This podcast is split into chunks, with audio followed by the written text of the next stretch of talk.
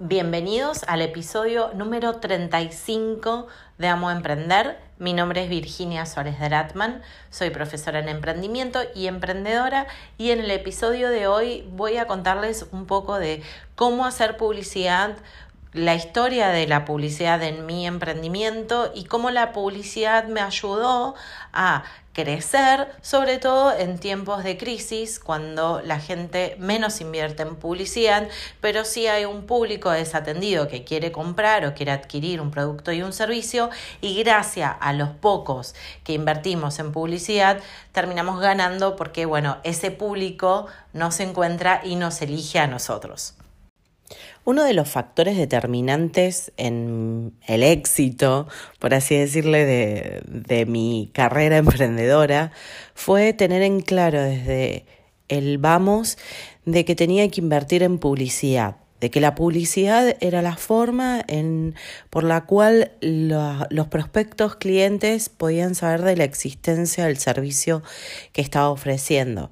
Cuando empecé era un autoempleo pero necesitaba que la gente lo supiera.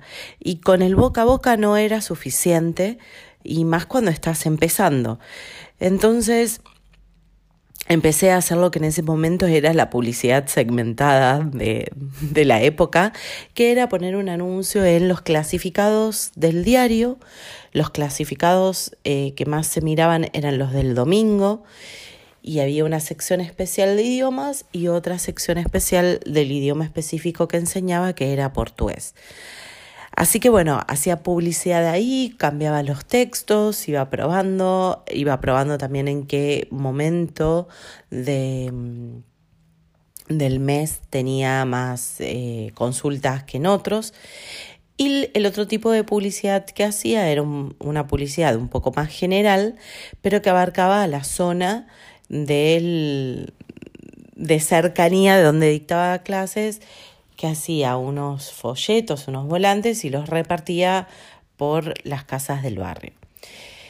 Cuando eh, otro de los factores que creo que también fue, digamos, decisivo, fue estar tan eh, temprano en Internet. Sabía que en algún momento Internet iba a ser el, el futuro y tuve una página de internet, o tuve varias, desde muy, pero una presencia online muy, muy temprana.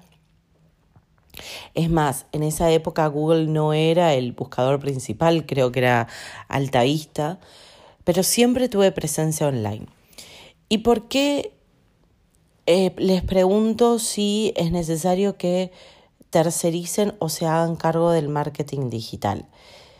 Si bien empecé como una sola emprendedora y podía hacer un montón de cosas yo sola o no tenía el capital para poder tercerizarlo, creo que en última instancia el responsable de la toma de decisiones del marketing digital tiene que ser el dueño de la empresa o un responsable del emprendimiento. Les cuento una historia cuando la, primera historia viene al caso que me invitaron a un evento sobre precisamente sobre tecnología y sobre bots, eh, etcétera, que va a dictar un exalumno mío de aquella época. Yo tenía una página de, internet, que era la página eh, que actualmente existe, cuyo nombre fue a raíz de, eh, y el nombre del instituto hoy, que tengo mucha suerte porque son palabras eh, de, de, búsqueda, es tanto mi ciudad, Rosario, como la palabra clave idiomas, pero en realidad cuando empecé el instituto se llamaba o se iba a llamar ABC Idiomas. ¿Por qué? Porque en ese momento las búsquedas no eran por palabras claves, sino que eran por orden alfabético.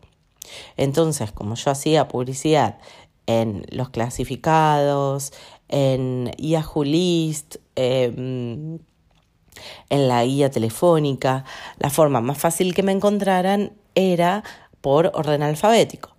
Entonces, de mm, llamándolo ABC, tenía posibilidades de estar en los primeros lugares.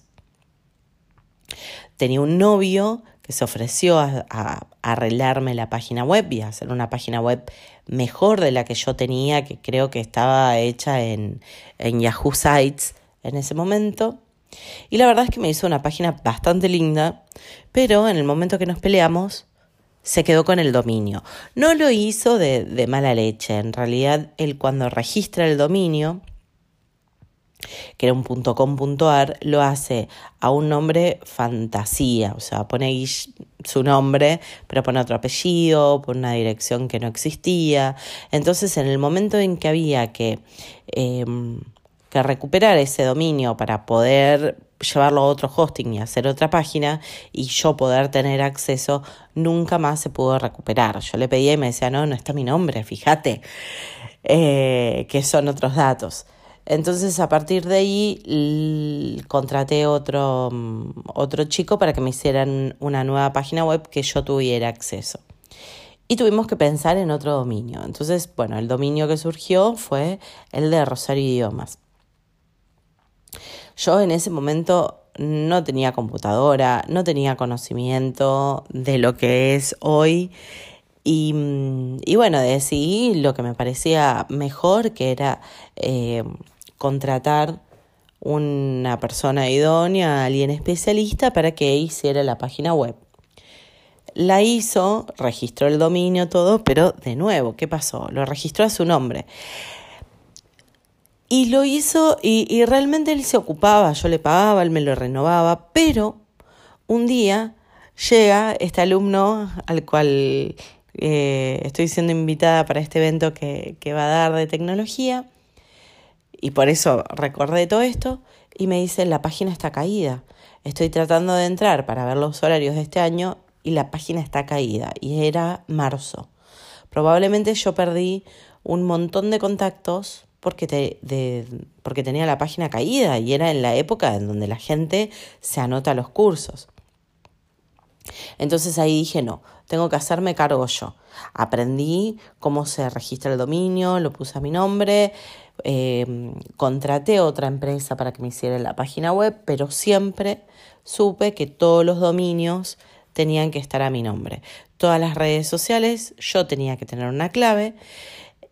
He contratado community managers que tenían acceso a las redes sociales con una clave diferente y lo que te da eh, Facebook es, eh, para todo lo que sea publicidad, que Instagram se maneja por allí, Messenger también, es agregar a un publicista, agregar a un editor, pero no el dueño de la página, por lo cual una persona que vos contrates no te va a cambiar la contraseña y quitar el acceso a las redes sociales.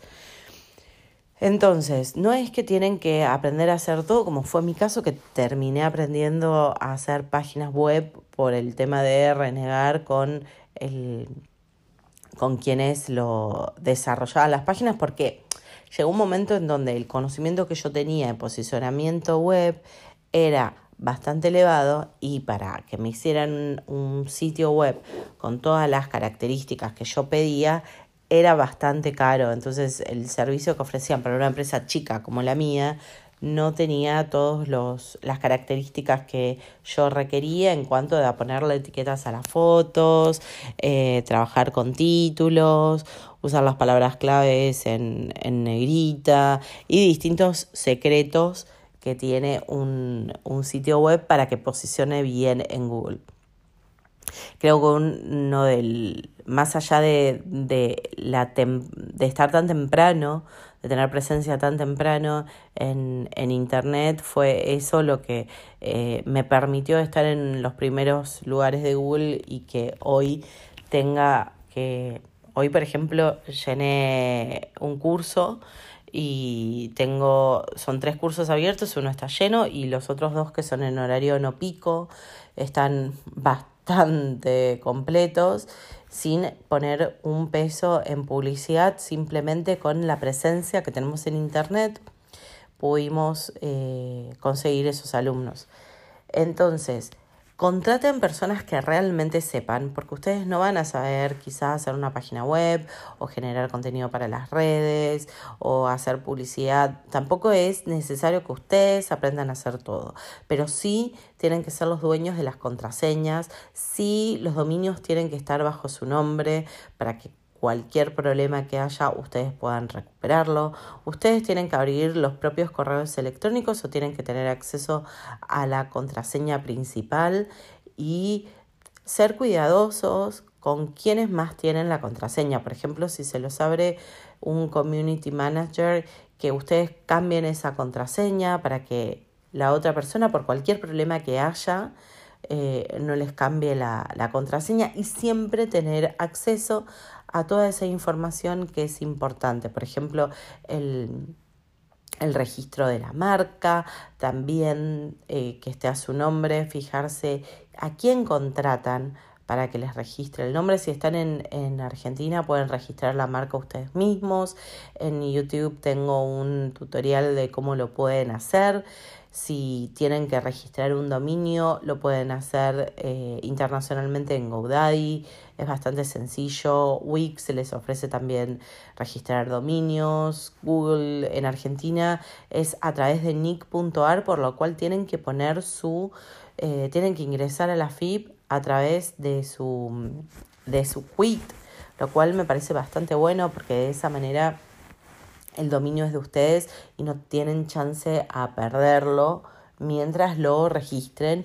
Y recuerden ponerse el calendario de cuándo son los registros, las renovaciones, para que no pierdan todo el trabajo que ustedes hicieron. Imagínense que yo ya había perdido ABC idiomas, lo cual fue un una bendición finalmente, pero imagínense que yo hoy pierda Rosario Idiomas con la cantidad de búsquedas mensuales que tenemos de miles de personas, eh, las apariciones en, en las redes sociales, los contactos y todo el trabajo que hicimos de eh, identidad de marca, ya sea por el logo, etc. Entonces, cuiden todo eso, no sean, em, no se confíen, porque no todo el mundo es bueno y a veces no lo hacen de malo, sino que no lo hacen con la responsabilidad que ustedes tienen porque no para ellos no tienen la importancia que tiene para ustedes su emprendimiento.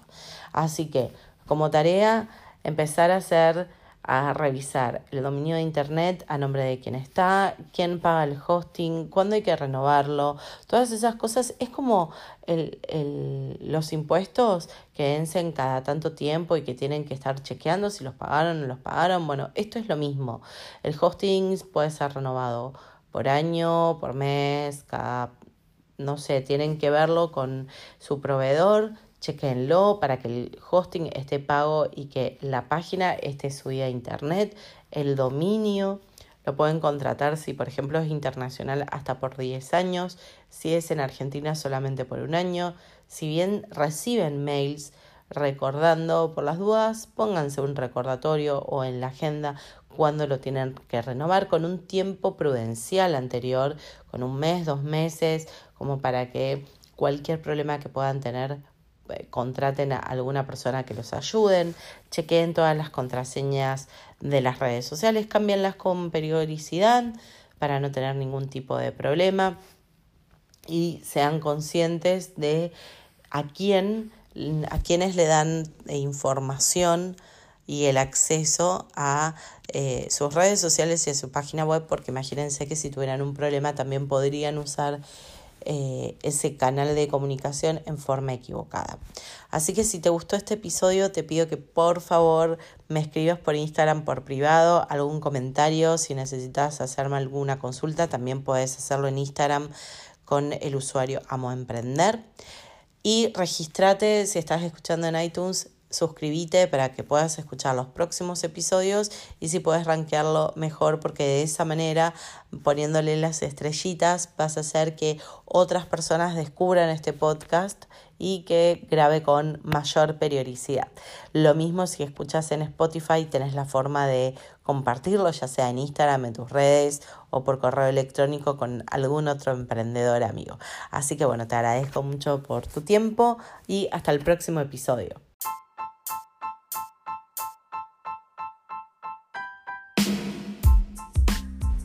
Este fue otro episodio de Amo Emprender. Para poder escuchar el próximo, no te olvides de suscribirte en el canal donde lo escuchas habitualmente.